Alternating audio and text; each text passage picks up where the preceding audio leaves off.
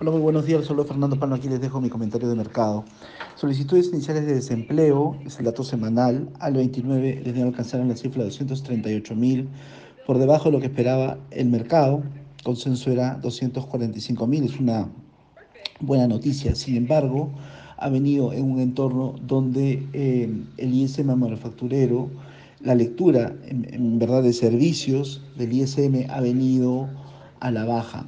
Em, este es un indicador líder y obviamente hemos visto una corrección en el dólar. Además, ligeramente más agresivos los comentarios de el Banco Central Europeo. El Banco de Inglaterra hoy día subió nuevamente tasas a 0,50, el nivel previo era 0,25 y antes había subido desde un nivel de 0,10. El, también se comentó en la reunión del Banco de Inglaterra que el, programa de incremento del ojo de balance llegaría a su fin eh, em, comenzando el próximo mes. Eh, el Banco Central de Europeo, ya lo había comentado, en retórica más hawkish, pero se mantuvo tasas en 0%. El Banco Central de Brasil ayer elevó su tasa de referencia a 10,75 eso es un incremento de 150 básicos, previo 925. Eh, es la octava subida consecutiva desde marzo del 21 y probablemente el ritmo de incrementos vaya a disminuir. Eso es por el entorno internacional. en los mercados estamos viendo algo de em, venta de dólar en el espacio G10. De hecho, el euro está subiendo 1.23, 1.1443 en este momento por los comentarios que ya les habíamos comentado de parte de, de Lagarde. Luego hemos tenido una elevación también en las tasas americanas. Eh, el 10 años, el Tesoro americano 10 años está en 1,8360, eh, 6 básicos respecto a la subida de ayer. Y obviamente tenemos eh, subida de las tasas americanas que significan em, tensiones por el mundo tecnológico en la renta variable la renta variable se está cayendo eh, hoy día, eh, aparte de las razones micro de, eh, de meta, aparte estamos viendo una caída de 1% en el S&P y 2.1% en el Nasdaq. El Nasdaq está cayendo en el año 9.8% y el S&P está cayendo en el año 4.75. Esto es por el, por el espacio global. Em, en el lado de las monedas de la región, aparte de, hemos visto solamente ganancias en el euro, pero vemos a las monedas de Latinoamérica algo más vendidas respecto al dólar, a excepción del peso mexicano que está a punto 20 arriba, cayendo el real, el COP y el CLP, CLP en mayor medida 6.75 contra el dólar, punto 4 cayendo el real y punto 4 cayendo también el COP. Por el lado de Perú, Estamos viendo aún tensiones eh, políticas. En la sesión previa eh, habíamos, o en el podcast anterior, habíamos tenido la noticia de la renuncia de la Premier eh, Vázquez con la renuncia también del ministro de Economía, Pedro Franqui.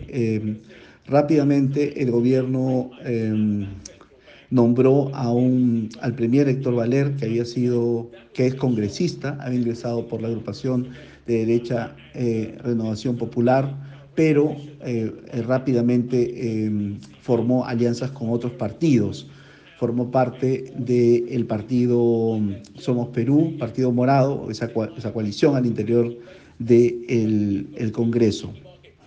Actualmente forma parte de la agrupación Frente Democrático, que tiene miembros disidentes de Acción Popular, él mismo que es disidente de la agrupación de Renovación Popular, agrupación de derecha, y también algunos miembros del denominado magisterio, que eran antes miembros de Perú Libre, entre ellos el congresista Bermejo.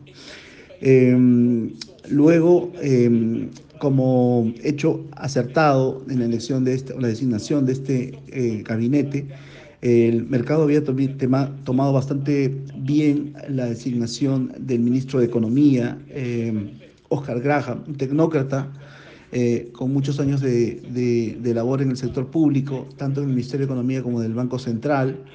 Eh, y el tipo de cambio que, había, que se había elevado sobre la marca del 387 eh, hizo, experimentó una caída en la sesión previa, pero siempre eh, habíamos comentado que aún seguía eh, siendo un gabinete con cierta debilidad, un gabinete bastante pálido por determinados nombres al interior de este gabinete. Este gabinete ha sido muy cuestionado en las últimas horas han, sido cuestionados tanto el Premier, el ministro de Defensa, el ministro del Ambiente, ha sido cuestionado el ministro del Interior también.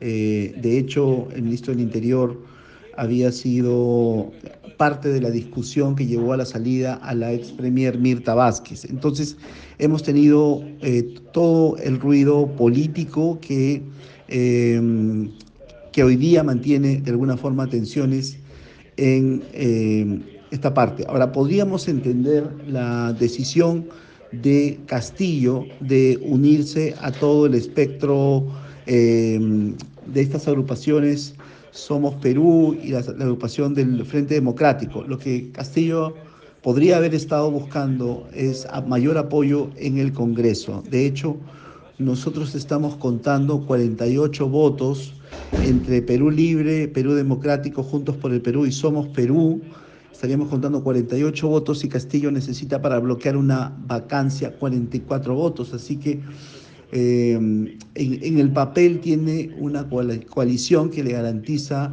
eh, sobrevivir eh, tensiones políticas. Sin embargo, ello no quita de que hay en este momento mucha tensión eh, muchos miembros de diferentes bancadas, inclusive el vocero de Alianza para el Progreso ha dicho que no va a votar a favor de darle la confianza a este gabinete. Entonces, en, este momento eh, las, hay, hay, muchas tensiones por el lado, por, entre Congreso y el, y el Ejecutivo.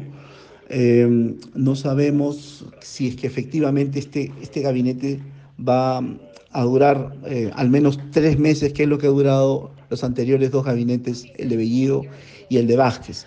Em, si efectivamente van a llegar a tres semanas adelante para recibir el voto de confianza. Entonces, el, tipo de cambio aquí en Perú, em, si bien eh, ayer cayó en forma importante sobre la base del 85, 385, ahora se vuelve a elevar ligeramente, estamos más en, el rango medio. Creemos que el tipo de cambio podría estar en 3.85 o 3.87 en las próximas semanas. Difícil que vaya por debajo de 3.85 con tanta incertidumbre eh, política porque no sabemos si es que este gabinete eh, va a llegar a buscar el voto de confianza o se va o va a ser cambiado y si es cambiado se van a cambiar algunas piezas en los, en los ministerios y ellas, esas piezas en los ministerios incluirían o no al ministro de Economía. Eh, entonces queda incertidumbre todavía en la duración, en la, está pendiente el voto eh, de confianza que pueda recibir o no en el Congreso por parte de este gabinete. Eh, algo que también está empezando a, dar vueltas en las noticias locales es una reglamentación del Ministerio de Ambiente que se hizo sobre una, una empresa eh, local distribuidora de hidrocarburos, eh, con lo cual podría poner en riesgo el abastecimiento de combustible a nivel no solamente de la capital, sino a nivel eh, total. Este es un riesgo que estamos viendo en, probablemente en los próximos días, están hablando entre 5 y 10 días que podrían llegar una suerte de abastecimiento de combustible. Eh, ello podría también presionar a la, inflación y podríamos tener más ruido político en, adelante, podría ser una, una nueva variable de, eh, tensión. Entonces, eh, estamos viendo lo que ya habíamos comentado, el, el rango entre 385 y 387 en el tipo de cambio, siguen las tensiones todavía entre Ejecutivo y el Congreso y nos vamos a quedar muy atentos a los nuevos desarrollos eh, de noticias en adelante. Eso es todo por mi parte, que les vaya muy bien, un gran saludo.